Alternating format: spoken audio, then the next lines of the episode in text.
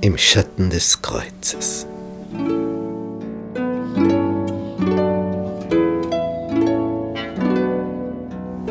Jesus ging mit seinen Jüngern ganz weit nach Norden Richtung Hermongebirge und sie kamen in die Gegend von Caesarea Philippi.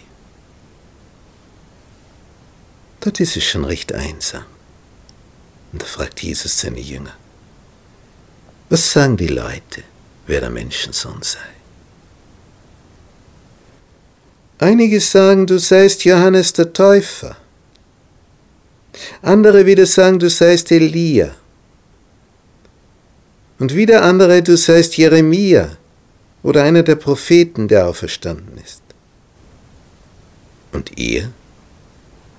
Was sagt ihr, wer ich sei? Du bist Christus, des lebendigen Gottes Sohn, antwortet Petrus. Selig bist du, Simon, Jonas Sohn. Denn Fleisch und Blut haben dir das nicht offenbart, sondern mein Vater im Himmel. Und ich sage dir auch, du bist Petrus, nämlich ein Stein. Aber auf diesen Felsen, Petra, auf das Muttergestein, will ich meine Gemeinde bauen. Und die Pforten der Hölle sollen sie nicht überwältigen. Ich will dir die Schlüssel des Himmelreichs geben. Alles, was du auf Erden binden wirst, soll auch im Himmel gebunden sein. Und alles, was du auf Erden lösen wirst, soll auch im Himmel gelöst sein. Nämlich die Schlüsselgewalt, die hier den Jüngern übertragen wird. Die Schlüsselgewalt besteht darin, wenn du um den Erlösungsplan weißt, wie man gerettet wird, und du erzählst es anderen, öffnest du ihnen weil du ihnen die Schlüssel in die Hand gibst, die Tür zum Himmelreich, zum Verständnis. Es ist das Wissen um die Erlösung, das ist der Schlüssel. Seit der Zeit fing Jesus an, seinen Jüngern zu zeigen, wie er nach Jerusalem gehen und viel leiden müsse, von den Ältesten und Hohepriestern und Schriftgelehrten, und getötet werden und am dritten Tage auferstehen. Es ist das erste Mal, dass Jesus das so konkret anspricht. Petrus nimmt ihn beiseite, fährt ihn an und sagt, Gott bewahre dich, Herr, das widerfahre dir nur nicht. Kreuzigung, Leiden, getötet werden, auferstehen. Na, das ist unmöglich. Jesus aber wandte sich um und sprach zu Petrus, Geh weg von mir, Satan du bist mir ein Ärgernis. Denn du meinst nicht, was göttlich, sondern was menschlich ist. Er muss in diese Richtung das Opfer bringen. Und dann sagt Jesus zu seinen Jüngern, will mir jemand nachfolgen, der verleugne sich selbst und nehme sein Kreuz auf sich und folge mir. Denn wer sein Leben erhalten will, der wird's verlieren. Wer aber sein Leben verliert um meinetwillen, der wird's finden. Was hilft es dem Menschen, wenn er die ganze Welt gewönne und nehme doch Schaden an seiner Seele? Oder was kann der Mensch geben, womit er seine Seele auslöse? Denn es wird geschehen, dass der Menschensohn kommt in der Herrlichkeit seines Vaters mit seinen Engeln. Und dann wird er einem jeden vergelten nach seinem Tun.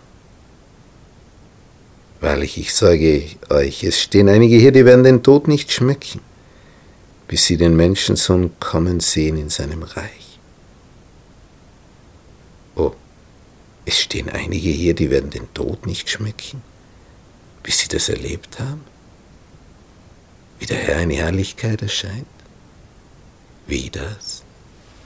Nun, nach sechs Tagen heißt es hier in Matthäus 17, nahm Jesus mit sich Petrus und Jakobus und Johannes, dessen Bruder, und führte sie allein auf einen hohen Berg. Und er wurde verwandelt vor ihnen. Und sein Angesicht leuchtete wie die Sonne, und seine Kleider wurden weiß wie das Licht. Wie hat Jesus gesagt? Es sind einige hier, die werden den Tod nicht schmücken, bis sie mich gesehen haben in Herrlichkeit. Sechs Tage später war es soweit. Und siehe, nicht nur das. Da erschienen ihnen Mose und Elia. Die redeten mit Jesus. Mose und Elia erscheinen den Jüngern hier.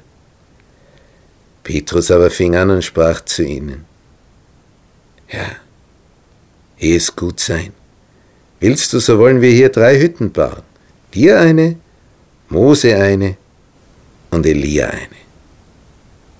Er möchte so schön gleichmäßig aufteilen. Es sind gerade Mose und Elia, die ihnen hier erscheinen, denn die beiden stehen stellvertretend für eine Menschengruppe, für die Elianer und die Mosianer sozusagen. Elia steht für die, die lebendig verwandelt werden und zu Jesus kommen. Es werden die sein, die Jesu Wiederkunft erleben die lebendig sind, wenn er kommt, die nicht im Totenreich ruhen. Mose steht für die, die sterben, aber im Vertrauen auf den Herrn wieder auferweckt werden und so in den Himmel geholt werden. Sie schlafen inzwischen, bis er kommt. Darum erscheinen gerade die zwei, Mose und Elia, denn die anderen schlafen ja noch alle in der Erde, aber die zwei sind schon oben. Als Petrus noch so redete wegen des Hüttenbauens, siehe, da überschattete sie eine lichte Wolke. Und eine Stimme aus der Wolke sprach, Dies ist mein lieber Sohn, an dem ich wohlgefallen habe. Den sollt ihr hören. Als die Jünger diese Stimme hörten, fielen sie auf ihr Angesicht und erschraken sehr. Jesus aber trat zu ihnen, rührte sie an und sprach, Steht auf, fürchtet euch nicht.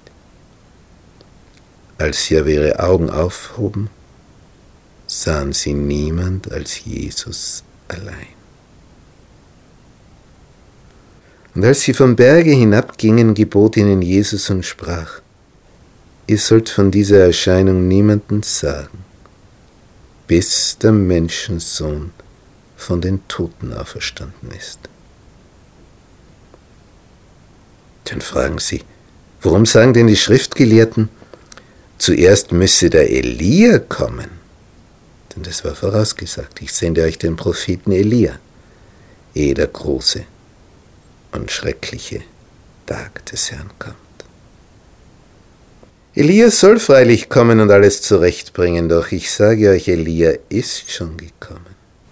Das ist nämlich Johannes der Täufer. Aber siehe, sie haben ihn nicht erkannt, sondern haben mit ihm getan, was sie wollten. So wird auch der Menschensohn durch sie leiden müssen. Da verstanden die Jünger, dass er von Johannes dem Täufer zu ihnen geredet hatte. Als sie aber beieinander waren in Galiläa, sprach Jesus zu ihnen, der Menschensohn wird überantwortet werden in die Hände der Menschen, und sie werden ihn töten, und am dritten Tag wird er auferstehen. Das zweite Mal die Ankündigung. Da wurden sie sehr betrübt. Als sie von den Bergen runterkommen, sehen sie unten eine große Versammlung. Und ein Vater sagt, Herr, erbarme dich über meinen Sohn. Denn er ist mondsüchtig, hat schwer zu leiden, er fällt oft ins Wasser und dann ins Feuer. Und ich habe ihn zu deinen Jüngern gebracht, aber sie konnten ihm nicht helfen. Die waren nämlich eifersüchtig gewesen, dass sie nicht dabei waren auf dem Verklärungsberg. Jesus aber antwortete und sprach, O du ungläubiges und verkehrtes Geschlecht, wie lange soll ich bei euch sein? Wie lange soll ich euch erdulden? Bringt mir den Knaben her. Und Jesus bedrohte ihn und der böse Geist fuhr aus von ihm. Und der Knabe wurde gesund zu derselben Stunde. Da traten seine Jünger zu ihm, als sie allein waren, und fragten, warum konnten wir ihn nicht austreiben? Wegen eures Kleinglaubens.